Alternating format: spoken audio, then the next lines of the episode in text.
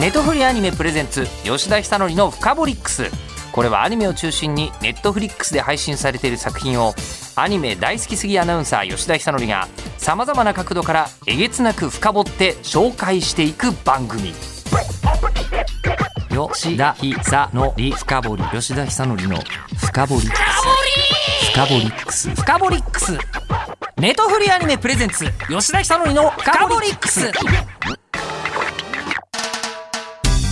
ネトフリアニメプレゼンツ吉田久典の深掘りックス。9月1日から全世界先行配信されたばかりのジョジョの奇妙な冒険ストーンオーシャン。第13話から第24話の深掘りのために改めてどんな作品なのか、えー、あらすじから先にご紹介したいと思います。西暦2011年アメリカフロリダ州。空城ジョリンは罠にはめられ無実の罪で州立グリーンドルフィンストリート重警備刑務所。別名水族館に収容されます。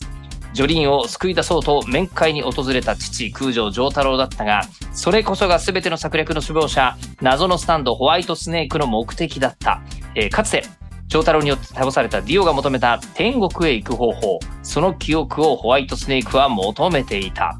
ホワイトスネークのスタンド攻撃により丈太郎は記憶とスタンド能力をディスクとして奪われ活動停止状態になってしまう。ジョリンは父のディスクを取り戻すため刑務所にとどまることを決意する。エルメース・コステロフーファイターズエンポリオ・アルニーニョウェザーリポートそしてナルシソ・アナスイ。ジョリンは新たに出会った仲間たちと共にホワイトスネークの正体、そして父の記憶とスタンド能力を取り戻すため、刑務所内に潜むスタンド使いたちと戦い続ける。100年以上に及ぶジョースター家とディオの因縁に終止符を打つ最後の戦い、激化する新章開幕ということで、ゲストにご登場いただきたいと思います。まずは、ジョジョの奇妙な冒険ストーンオーシャンで主人公の空城ジョリンを演じているファイルズ愛さんとフーファイターズを演じている伊勢マリアさんです。はい、どうもお邪魔します。お邪魔します。すごいですねやっぱり作品で出てくる時のあの堅能な雰囲気と違って スタジオに来てくると華やかな感じですよね。ね改めまして、はい、フーファイターズを演じております、伊勢マリアです。よろしくお願いします。えー、改めまして、空城ジョリーンを演じさせていただいております、はい、ファイルザイです。はい、でありつつ同時にジョジョ研究家としても、えー、あの一角のそれたものではないです。いや大それてるんじゃないですか。だってあの先週気づかなかったんですけど、はい、あのお立ちいただいたら他の部分も、はい。ジョリーンのモチーフである蝶がいっぱいそうなんです。そこら中に今日は超蝶々まみれのパンツを履いてきました。本当だかわいい。そうやっぱりねあのジョジョのメディアに出させていただける時はやっぱ、ジョリーンの概念服をちょっと着ていきたいなと思って、うん、素晴らしい、ね、概念服。ねあの概念服って言うんだ。そう概念服。あのねマリアちゃんはあのうちにね遊びに来てくれたこと何回かあるじゃん。うんうんうん、だから私のクローゼットが蝶々まみれなのも知ってるよね。よく知ってる。もうすごいんですよ。ファイちゃんのお家のクローゼットトが。てかもう部屋一室が全部もう衣装部屋みたいな感じでなんかこうラックに本当お店屋さんみたいに色別でなんかこう収納されてるよね。その中でもとりわけ蝶が多いんだ。うん本当にすごいおしゃれさんで。でもそれはもうジョリーンイメージってことですよね？そうです。なんかジョジョっぽいなっていうのが私の服買う基準で。だからねそうあのこの間この帽子あの FF っぽいって言ってマリアちゃんにもあげたりとかして。そうなんですよ。ファイちゃんからすごい可愛い緑色の黄緑色か、黄緑色のチューリップハット。そうチューリップハットを、あのプレゼントしてもらって、家にあります。だからなんかの時にそれをかぶりたいなって思ってるんで、はい、お見せできるといいなって思ってます。ただでもジョジョっぽい服ってちゃんとしたなんだろうスタイルある人じゃないともう穴水みたいな格好とか絶対できないじゃないですか。普通に考えて。えー、穴水みたいな服もあります。うん、ファイちゃんはね何でも似合っちゃうからいけると思います。確かに確かに。えー、えでもあるの持ってるんですか？穴水みたいな服はあります。今流行ってるんですよ結構なんかそのメッシュ生地のやつで、はいはいはい、私は、うん、そのメッシュのロンティーとかが流行りだした時にようやく時代に穴水が追いえ？穴水が時代に追いついてきた？時代に穴水が。そう時代が穴水に追いついてきたなと思って嬉しくなっちゃいました。あそれあの浪川大輔さんが来てくれる日はいつか来るんですか、でもそれ聞いて現場行った時に、うん、なんか浪川さんにこれすごい服だねって言われて「え着てみます?」って言ったらすごい拒否られました。来 てはくれなさそうですね。キャラクター中で着てるのはあなたの方ですけどね。そうそうそうでそしてね伊勢さんはあの久しぶりにお会いしたらいつの間にかずいぶん髪もロングになられて。そうですね。結構この23年結構伸ばしてて、うん。なのではい伸びましたね。それぐらいお会いしてなかったってことですね吉田さん。お元気でしたか？そうですね。もうあの超元気なんですけどあのリモートで隔離されていて 今後ろ背景をこう刑務所にしてみたいなはいはい。すごいなんか、はいあのジョジョ感溢れております吉田さんの。鉄条網がすごい、ね ただ僕はものすごい勢いでホワイトスネークに殺されたりする警備員ぐらいだと思うんですいやいやいやいや。はい、さあということであのもうねファイルズさんはジョジョ界になると欠かせず登場してもらうことになっているんで、もうあのプロフィール紹介はもう何度も済んでるんですが、はい。あの伊勢さんは、えっと、カボリック的には多分初めてお越しいただいているのではい初めてです、あのプロフィール紹介をさせていただきたいと思いますがえー伊勢マリアさんは神奈川県のご出身であのでもこれ僕初めて読むかもしれない。三谷裕二さんが主催する養成所三谷プロジェクトを経てだったんですね。そうなんです。これは知りませんでした。実は実あはあら。師匠よく喋られますよね本当にね。そうですね、もうあの中学生の頃からあの通っていたのでもう本当に三谷さんにはたくさんお世話になりました。もう子供を育てていただいたようなもんです。私が子供でもう三谷さんが親でみたいな母親でみたいな感じでした。母親ね。三谷さんはね、はい、そうでしょうね。はいえーで 2004年に声優デビューってされてますけど2004年にデビューされた頃って、ってことはまだ中えっとが高校高1年生ですね。うわ16高校歳。はすごいい。でした。ですよね。なんかすごいこうお若いイメージはありましたね、うん。その時から。はい。えーで、以降、こう、イエスプリキュア、ポケットモンスター XY、エヴァンゲリオン新劇場版などにご出演されまして、はいで、今回、えージョジョの奇妙な冒険、ストーンオーシャンでは、主人公、ジョリーンの仲間となるフーファイターズを演じているというのがあるんですけど、はい。最近、僕、伊勢さん直接お会いしてなかったんですけど、はい。最近僕が一番見てた、あの、伊勢さん、かけ狂いのみだりちゃんなんですよ。あ りがとうございます。ネットフリックスで配信されてますよね。そうなんです。大好きですツインでも、あの、あ、ファインさんも見てます？あ私ツイン出てますあ、そっか。はい、うんうんうん。でいやもう。でもともと好きで、いやはい嬉しい。あり素がとうございます。晴らしい。演技をされる役者さんだなと思ったので、ジョジョの現場でご一緒できて、え初めてですよね、そこで。うん、ジョジョが初めてだったからねそうそうそう。ファイちゃんと私。そう。あ、そうだったんですか。そうなんですだからもうめっちゃ嬉しくて。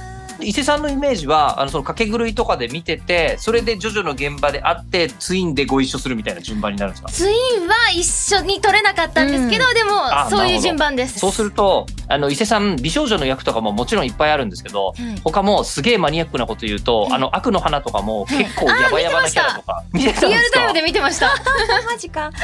マジっすか、はい。ええ。いやもうなんていうんですか？伊勢さん最近やばい役がめちゃめちゃあのー全部決まっててすごいんですよね。ありがとうございます。うん。嬉しいです。もうあのそういう役は全部私にやらせていただけたら。はい。やってて楽しいってことなんですか？超そういう役絶楽しいです。超絶楽しい。楽しいんです。キッキしてますもん。そうですね。だから何ですかね。私とキャラクターはなんだろうな。性格って似てないはずなんです。すごくかけ離れた存在なはずなんでしょうけどなんかどっかそういう私も成分をきっと持ってるんでしょうね心のどこかにね。いや持ってるように聞こえちゃうから役者さんとしては抜群なんでしょうけど うん。はい毎回見るたびにすっげえなーって思いながら。ありがとうございます。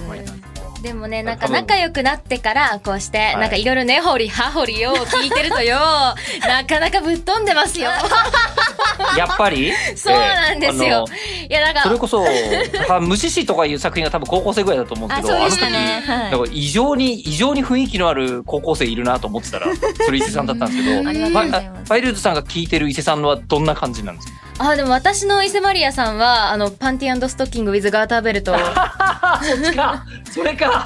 それはそれで確かに。きでしたね。でも、そのやっぱ FF 役が、その、あのね、伊勢マリアさんって聞いたとき、もう本当に嬉しかったです。なんかその、娘さんと同じタイミングでマリアさんっていうのを知ったんですけど、FF を大好きな伊勢マリアさんがやってくれるなんて、こんなことあっていいのかってすごい嬉しかったです。あー嬉しい本当にそう言っていただけるのがもう本当に幸せですありがとうございますあの以前にこうあのカブリックスにあのファイルズさんが出てくれた回っていうのもポッドキャストで今でも聞けるんですけど恥ずかしい。あのそこで聞いていただくと分かるんですけどその中であのジョリーンは好きすぎてうん。ジョリーンになるとこまではちょっと想像しきれてなかったみたいなお話があって。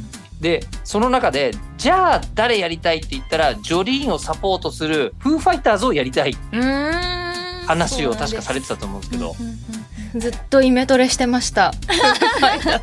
あ 自分がフーファイターズである。そう、あの、フーファイターズっぽい服を着ていけばオーディションに受かる確率上がるかなとか思って、オーバーオールめっちゃ探したり、とか、あの、なんか、養成所時代に、あの、フーファイターズ、まあ、だけじゃないんですけど、いろんなね、ジョジョのキャラのオーディション原稿を勝手に作ってたり、オーディション原稿作ってたんだ。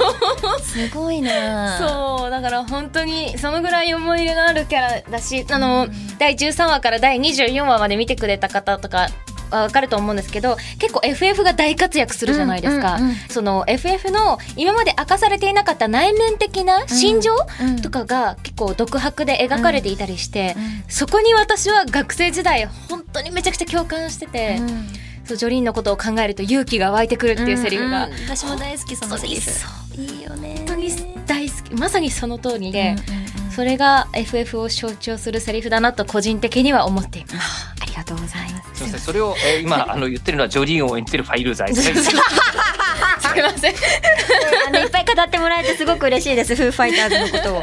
まあ今回フーファイターズにこう伊勢さんね、なるってこうんうん。う決まって、うん。フーファイターズ、うん。なんだろう初めはこうあのまあ敵で現れますけど、ね。もうだんだんこうあの味方になっていくし、しかもある意味やべえやつ続出の中でプランクトンなのに一番常識的な瞬間とかあるじゃないですか。そうですね。うん。やっぱ知性がね、あの、あるというか高いところもね、あるし、すごくこう、その純粋なところもあるしって、いろんな面を持ってますもんね。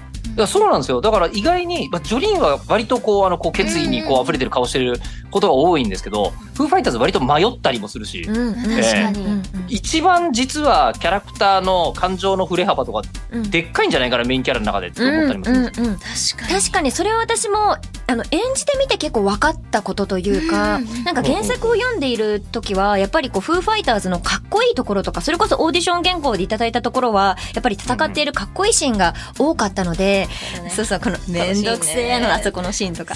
そう。なのであなんかフーファイターズってやっぱりこうなんだろうな最初は敵としてジョリーンたちの前に現れるし仲間になった後もジョリーンたちをサポートするやっぱかっこいい役っていうイメージの方が強かったんですよね。うん。だけどうん。演じていくうちになんかちょっとこう抜けていたりとかなんか可愛らしいところがいっぱいあるなとか、うん。あとやっぱり仲間を助けたいがためにすごく葛藤したり、穴水に突っ込んでみたりとか。そういうコミカルなシーンもあって、確かに振れ幅としては一番こう感情の揺れ動きはすごく多いキャラなんだなっていうのは気づきましたね。えー私は逆かもしれなくて、うんうん。私ずっと読んでた時、うん。各シリーズこのおちゃらけ枠じゃないですけど、うんうんコメディ枠がいて、私 FF がそうだと思ってて、うんうんうん。で読んでる時ずっと可愛い好きってなってて、うん。結構可愛いが先導してたんですけど、お芝居をそのマリアちゃんのお芝居を聞いた時に、FF ってこんなかっこよかったんだってだからすごいなんかやっぱり漫画の楽しみ方とアニメの楽しみ方で、もう2つも楽しめるなんてすごい贅沢で幸せだなって思った。わあ嬉しい。なんか私も不思議だなと思ったのはやっぱりアフレコ現場で実際にファイちゃんだったりムッちゃんがその演じている姿を見た時になんだろうこう守りたいっていうなんか私はあんたを守りたいっていう気持ちがやっぱりほんと自然と湧き上がってきて、だからこそなんだろうこうセリフに込める感情のなんだろうな重みみたいなものがすごくこう強くなった気がするんですよね。だからそれはもう本当にそういう風にかっこいいって言ってもらえるのは二人のおかげ。だから引き出してもらったっていう感じがしますね。三味一体じゃんうちら。そういうことだね。やった あれでしょジョジョ司会とかやってらっしゃるわけでしょ？ー女あそうなんでです、ええ。はいそう。本当に守ってくれるなんか私が日常生活とかで結構なんかこれどうしたらいいのとかあとこれは私で良かったのかなとかいろいろ悩みとかあると本当に心を内側から守ってくれるんですよ。私がその時欲しい言葉とか助けを求めたら優しく手を差し伸べてくれたりとかして本当に守ってくれてます。確かに伊勢さん相談されそう。そ れはわかる嬉しい。ありがえたい実際されます？していただくこと多いです。やっぱり結構重ためなやつでもちゃんと受け止めてくれそうな感じが。えー、嬉しい。なぜか嬉しい。なぜかさまざまな役からも感じる。ああ、すごい。それ気しはますよね。嬉しいです。な。んかもうファイちゃんに関しては妹っていうかなんか私一人っ子なんですね、なのでやっぱりその、まあ、現場でお会いして仲良くなる役者さんで年上の方だってやっぱちょっとお姉ちゃんみたいな感じで私がこう甘えさせてもらったりとか。で逆にファイちゃんみたいに年下だけど、まあ、しっかりもすごいしてるしいろんな話もできるし二人でちょっとバカなこともできるし でもなんかこういろいろ頼って相談もしてくれる？なんかそんなファイちゃんがやっぱ可愛いってやっぱ思っちゃって嬉なんかどっかでこう本当に妹みたいな感じを私は抱いていてなのでなんか、うん。この間うちに来た時膝枕してくれて頭撫でてくれた。贅沢。なんかファイちゃんがコテンって私の膝になんか頭を乗せてきてくれてなんか可愛いなと思ってずっと頭を撫でてるっていう時間がありました。ママ言ってた。よしよし。っつって。まあ、すいません。あのジョリーンだったらものすごいこう重曹とかがいっぱいできてる状態でプランクトンで間埋めてくれてるとこ。そ う治療してもらってるところそういうですよね。ことですね。確かに。はい。心の穴を埋めていましたね。プランクトンで。さすが。ああ。えでもジョジョが初めてご一緒になった現場？そうですそうです。なんです。で田村さんのあのお話の時はなんかあの一番初めに「決まったんですよね」っていう密談をしたみたいな話がうん。あのあったっていうんですけど、うん。あのじゃあアフレコ現場が初対面だったんですか？ジョジョの。エレベーター一緒になりました。あそこそんな細かく覚えてるんですか？あそうです。もちろんですあの時のマスクの色まで覚えてます。本当に。何色だったマスクをこうやって持ってたのも覚えてます。本当に。はい。お伊勢マリアさんだと思って。おはようございますって言ってエレベーターで下降りていってうん。ファイル剤ですって言ってあ伊勢マリアですって言って可愛いってなって。最初 FF 役っていうかそのいじめられてた女 A トロだったじゃないですか。そこからのあの第一形態で第二形態と変わっていくあの声のお芝居がそのアフレコ時点ではエフェクトとか何もかかってないのにもういらないんじゃないかってぐらい差がすごくて役者さんってすごいなって思いました。でもこう仕事としてそれを全うしてすごいいい撮れ高だってもうファイルさん思ってるわけじゃないですか。はい。ね、であのその後ジョジョ司会に誘うわけじゃないですか。はい。ええあの誘えるもんですかそこ。でもなんか全然一瞬で仲良くなったんで。あそこは？え、一瞬？そこは一瞬で。一。瞬かな？いうん一瞬じゃない？一瞬だよね。一瞬だともうだってタメ口だもんね。そうそう。なんかあのファイちゃんがなんとかだよねって言ってあごめんなさいタメ口になっちゃったって言ってあいいよいいよタメ口でっていうあの一連もちゃんと経てね。そうそう。そうそうなってるのではいもう全然いいんです。マリアちゃんって呼んでいただいてるし、うん。うんね、なんかあのなんで突然そのジョジョの現場でえ裏で萌え4コマみたいなゆり漫画みたいな。そうですね。ちょいちょいそういうね展開あるよね。そう、でも なんかその女性が多いストーンオーシャンの現場ならではかもしれないし、うんうんそうですね。そのなんだろう女性が多いからキャスト陣もそのブースでチェック中の時とか割となんかこう女子会みたいにキャッキャキャッキャ話してて、浪川さんとか関さんがいつもなんか肩見せますそうにしてるっていう。でしかもなんか結構あの音響監督の岩波さんとか、まあ、監督の鈴木監督とかも今まではやっぱこうどちらかというともう男性陣がメインのこのシリーズだったのが、うん。初のこの女性メインの,、うん。かあのストーリーだからなんかすごい現場が華やかだよね。キラキラしてるねみたいな。おっしゃっていただいたりして。あそうかそうかそうそういうもんかみたいなね。でもねスイッチ入るとすごいもこのビーチクスムクスムメス豚が えええそうえ。いや確かにそうだよな。今言われてみて人数構成だけを考えると本当にあのいわゆる昨今のアイドルアニメとか、ね、あの女の子の学園ものとかというような人数構成なんですよね。そうですね。男の子キャラのエンポリオも女性の種崎敦美さんが、うん。はいあの演じてくださってますし、でしかもただ中入ってみんなでキャーみたいな風になるのがあのそのいわゆる萌え系だったりとかだと思うんですけどそうじゃなくてみんな「うおらー!」そうですってみんなが言ってる。でしかもあのアフレコ始まる前にファイちゃんが「よしオラオラしよっと」っ てえ？そのなんか気合の入れ方がまた可愛くってその「オラオラしよっと」っていうのがツボってて。私そんなこと言ってるんですかこれだって岩波さんが言ってたんだよ。なんか岩波さんが「初めて聞いたよ。アフレコが始まる前にオラオラしよっと」言ったのみたいな。いやでもそれで言ったらもうマリアちゃんもなんかすごくてね、ファイちゃんさ、ここってさ、原作のさ、こうだよね。うん、わかった。な、なんだとってすごい、変貌がすごくて。そうですねみんなそれぞれこうすごい変貌がすごいですね その本番に入る前と後でねそうそうそう。はいそれこそ本番他の作品に比べるとやっぱ消費カロリー高いっていうか、うんなんかダメージを受けて帰ってくるみたいなところあんじゃないのかなって気するんですけど。私あのそうですね建造船は、やっぱりそのこの作品ね13話から24話の中でもかなりこう消費カロリーの高いうんあの戦いだったと言いますか。うーん。でしかもそのお相手のね演じてらっしゃる麦人さんとご一緒するのも初めてで,、でしかも麦人さんってすごくもういつかご一緒したいって思ってたもう大先輩なので感動？その一言一言のセリフにうわーすげえなんかいろんな波動を感じると思って、なんだろうな興奮の方が強くってなんか楽しいが勝ってましたね、ああ、すごい。終わった後もなんかアドレナリンがすごい。アドレナリンがブワーって出てて 楽しい楽しいみたいうん。え、でこれファイルさんにもあんまり聞いてない気がするんですけど、建造船ですか？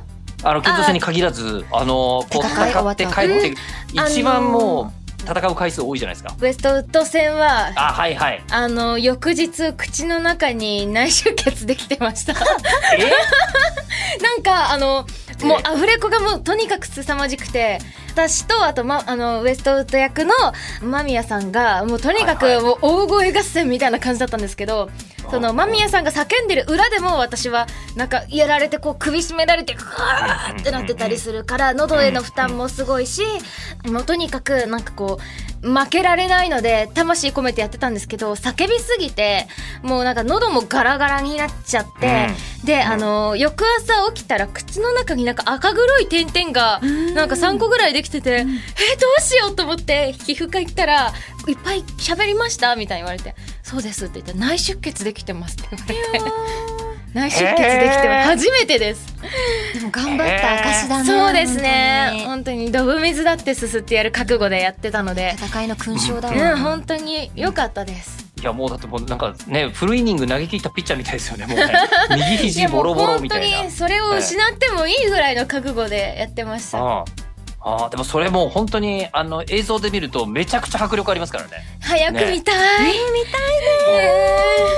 実際にこうアニメと漫画の違いってそこっすからね。うんあの、うん。映像が動いてるのとあと声優さんたちの演技がうん。こう出てくるところがいいところだと思うんですけど、うん。ただこれを伊勢さんは大変な戦いをやりこなして割とさらっと帰っていきそうなあたりが マジな実力者の感じがすっごいしますよね。すごすぎる。いやいやいやいやありがとうございます顔色一つ変わんないし、本当にすごすぎる。ちゃんとあの汗はねいっぱいかいてるんだけどね ものすごくね終わって帰る時ってこと。そう。そうねすごすぎる。もうでも演じていることがさやっぱ楽しいし、うんうん幸せだからなんかそのキャラクターを演じてあげられるのってなんだろう言ってしまえばそのアフレコのその時間しかないわけじゃない、うん。だからそこにいかにこう命をなんだ注ぎ込めるか命をかけられるかだと思うので、そうですね。もう自分の体ボロボロになってもいいやっていうなんか気持ちでやってますよね。さすがだ。いやーなんかその現場で結構あのウェザー派かアナ水派かみたいな女子トークをするんですけど。少なくない？選択肢。あのねマリアちゃんははい。えっと、あれどっちだったっけ？えウェザーって言ってたじゃん。ウェザーか。ねウェザーね、私、いや、もともとずっとウェザーだ。もう、ウェザー一択だったんですよ。うんうん。だけど、なんか、浪川さんが演じてらっしゃるアナスイを見たときに、あれ？なんか可愛いかもって思って。そうわかる？可愛い。可愛いんだよね。なんかで、それね、気づかなかったの、アナスイの可愛さに。ななんか、浪川さんの、なんていうのかな、ちょっとあの、お芝居なんか、浪川さんの性格、なんていうの、ちょっとさ、それが加わることによって、アナスイが、なんだろうな、残念なイケメンなんていう。なんかあのーまあ残念イケメンですあ、よね。そうです、そうです。ね。すごいこれめちゃくちゃ褒め言葉なんですけど、浪川さんが演じられたことによって、私はアナスイが大好きになったんですよ。いやーよかった、うんうんうんだから難しい。今。あそう拮抗してる？あ拮抗してる。え、ファイちゃんはどっち？え私はもう昔からずっとアナスイよ。あ、そっうんアナスイ大好き。そうだよね。本当に大好き。だってアナスイもジョリーンのこと大好きだしね。そう、うん。いや最初はストーンオーシャン読んだ時私の方がジョリーン好きだと思ってたから、うんうん。なんか急に出てきて何よって思って。対抗心燃やしてたの？そうアナスイに対して対抗心やったんだけどもう最終巻まで読んでこうなんかこうやっぱアナスイも変わっていくじゃないいろいろ見方とか、やっぱりもう許すってなった。いいよジョリーンと。って。そうそう。許すよあんたなら。許すって一応今聞いてて思ったのは、あ、プッチ神父は選択肢に入んないんだな。プッチはもう敵ですから。敵も死んでないけれども 敵ですからね。そうですね。えでもえでもあ。そんなあウェザーとアナスイだけじゃないなら私スポーツマックスがいい。あーそうスポーツマックスがいいの？スポーツマックスが大好きスポーツマックスどうマリアちゃんは？私はねちょっとスポーツマックスは。うーん。私あの人好き。あのさ誰？小林千佳。ああラングラングラーそうそうそうそうそう。そうとあとあの日野さんが演じてらっしゃった。あジョンガリエあジョンガリエうんマンハッタントランスファーのジョンガリエさすがねだよファイちゃんがねジャンピンジャックフラッシュのラングラングラーねそれそれそれあの好きですね それは理解できます。どっちかっていうと、あの、あの、やっぱりスポーツマックスの方が理解しづらい。知らないですよね。そうですよね。いやわかんないえどこ、本当に。どこがいいんですか、スポーツマックスの。すごい私やっぱセクシーなバッドボーイ系に弱いから、うんうんまんまじゃん。ドタイプじゃん。そうだね。現実には絶対ないタイプだもんね。だね。絶対だから現実だったら知り合いにはなりたくないけれども、うん。そういうキャラほど二次元だと魅力的に感じるじゃないですか。そういうところが逆に男子側からして、ストーンオーシャンで女子だったらどのキャラが一番好きって一度も考えたことのないことに今気づきましえ吉田さんヨッピーさん誰誰ですか？忖度なしで誰だろう？忖度なしで。お願いします。忖度なしで。忖度なしでですよね。うん。ジョリーンよりもうちょっと余裕がある方がいいな。おああ、いや、ジョリーンもかっこいいと思うんですけど、グエスちょっと可愛くないですか？あうん、まあ、可愛いとは思いますけど、んあれ。えでもそしたら、やっぱり、あの、フーファイターズが一番、なんか、一緒にいるならいいよねって思う。確かに。ああ。りがとうございます。なんかね新鮮な反応してくれそう。なんかあこうこういうのあるよとかうんこういう場所行ってみようマジでそうそうそうそうそう。そうすっげえじゃんうんそうそうそう。そうそう。確かに。確かに確かに、うん。確かに一番ひねくれてなさそう。うんうん。うん素直だよね。うんうんね、うん人類のやることに対してね。っていうか、ねこのこの話発想もしなかった。ストーンオーシャンってそういう作品だった。えぜひね聞いてる皆さんもいろいろなねうん友達とディスカッションしてほしいですね。うんうんえそうですね。このディスカッションはディスカッションで価値がありそうですね。はい。ということで、まあ、今回13話から24話まで、で、あの、ストーリー的には本当に、あの、秘密もいっぱいあったりするので、あの、まだ見てない人は楽しく、そして原作から読み込んでる人たちは、もう本当に素晴らしい要素がいっぱい付け加わっているので、絵だったり、音だったり、声優さんたちの演技だったりとかなんですが、さて、じゃあ、この13話から24話までに、あの、ファイルーズさん、キャッチフレーズをつけるなら、どうしましょうか、えー、えそれもう各話ごとに言わないと困る。各話うわ、ノート。ごとじゃないとそうだよね。一話ずつにつけたいよね。ねえでも成長ですねやっぱり。お、成長。そう。あのすごくやっぱ勇気をもらえるシーンがたくさんあってそれを見た人も精神的に成長できるしジョリーンやあのフーファイターズエルメスも成長してるので、成長かなって私は思います。二重鍵括弧で成長、ん。つでお願いします。ちっちゃいやつ。各話ごとにね、はい。ちょっとずつ成長つ、はい。成長つ 難しい。出るわけですねはい。でそして伊勢さんはどうでしょ私はうんと思い出。う思い出ね。思い出ですね。あの私もすごい好きなあのフーファイターズのセリフで思い出が最高に勇気を与えててくくれるっていう。あれが私大好きで今もあのこれまでのシリーズの当時もうんダントツで大好きで。で最近特にやっぱりその過去があるから今があるみたいな。だからこそ未来にそのもつながっていくっていう。なんかそういうのもすごく感じるしなんかそのフーファイターズからいっぱい勇気をやっぱりもらったのでその思い出ってすごい大事だなって思います。はい。ありがとうございます。さあでこのジョジョに関して今あのこう台本には面白さ魅力を語ってくださいって言ってるんですけどこれ終わんないと思うんで 今のところから皆さん感じていただければというふうに思います。おはい、願いします,、お願いします。ということで、現在大好評、全世界独占先行配信中のジョジョの奇妙な冒険ストーンオーシャンは、もうね、まだの人はぜひすぐに見ていただきたいとはい。はい、いうふうに思います。じゃあ、あと、お二人の今後の、あの、ご予定とかあったら、それもお伺いしたいのですが、じゃあファイルーズから。はい、はい。えっと10月からですねあのテレビアニメの方でも「ジョジョの奇妙な冒険ストーンオーシャン」始まりますのでそちらよろしくお願いします、えーまた、えー10月から、えーテレビアニメ「チェーンソーマン」にてパワー役影の実力者になりたくてデルタ役で出演させていただきますのでぜひよろしくお願いします。他にもツイッターやってますのでよろしくお願いします。はい、そして、伊勢さん。そうですね。今、ファイちゃんが言ってくれたんですけど、10月からね、放送も、あの、ジョジョの奇妙な冒険ストーン始まりますので、そちらもぜひぜひ毎週、あの、チェックしていただきたいなっていうのと、えっと、10月からの新番組、あの、ネットフリさんでもいろいろなんか出させていただいているので、あの、タイガーバニー2とか、あの、ぜひぜひ、あの、ツイッターの方とかでも、あの、チェックしていただけたらなと思います。よろしくお願いしますお願。いしますというわけで、えーもうあの話してると何時間でもいけることを改めてよく分かったジョジョなんですけど、フカボリックス、えー今回と前回、えー登場していただいたのは空城ジョリン役、ファイルーズ愛さん、そして、えー今回登場していただいたのはフーファイターズ役の伊勢マリアさんでした。どうもありがとうございました。ありがとうございました。ありがとうございましたアリーベデルチさよならだ。ネットフリーアニメプレゼンツ吉田久典のフカボリックス番組ツイッターもあります。アットマークフカボリックスをぜひフォローしてください。ではまたお会いしましょう。ネットフリーアニメプレゼンツ吉田久典のフカボリックス。ここまでのお相手は日本放送アナウンサーの吉田久典でした。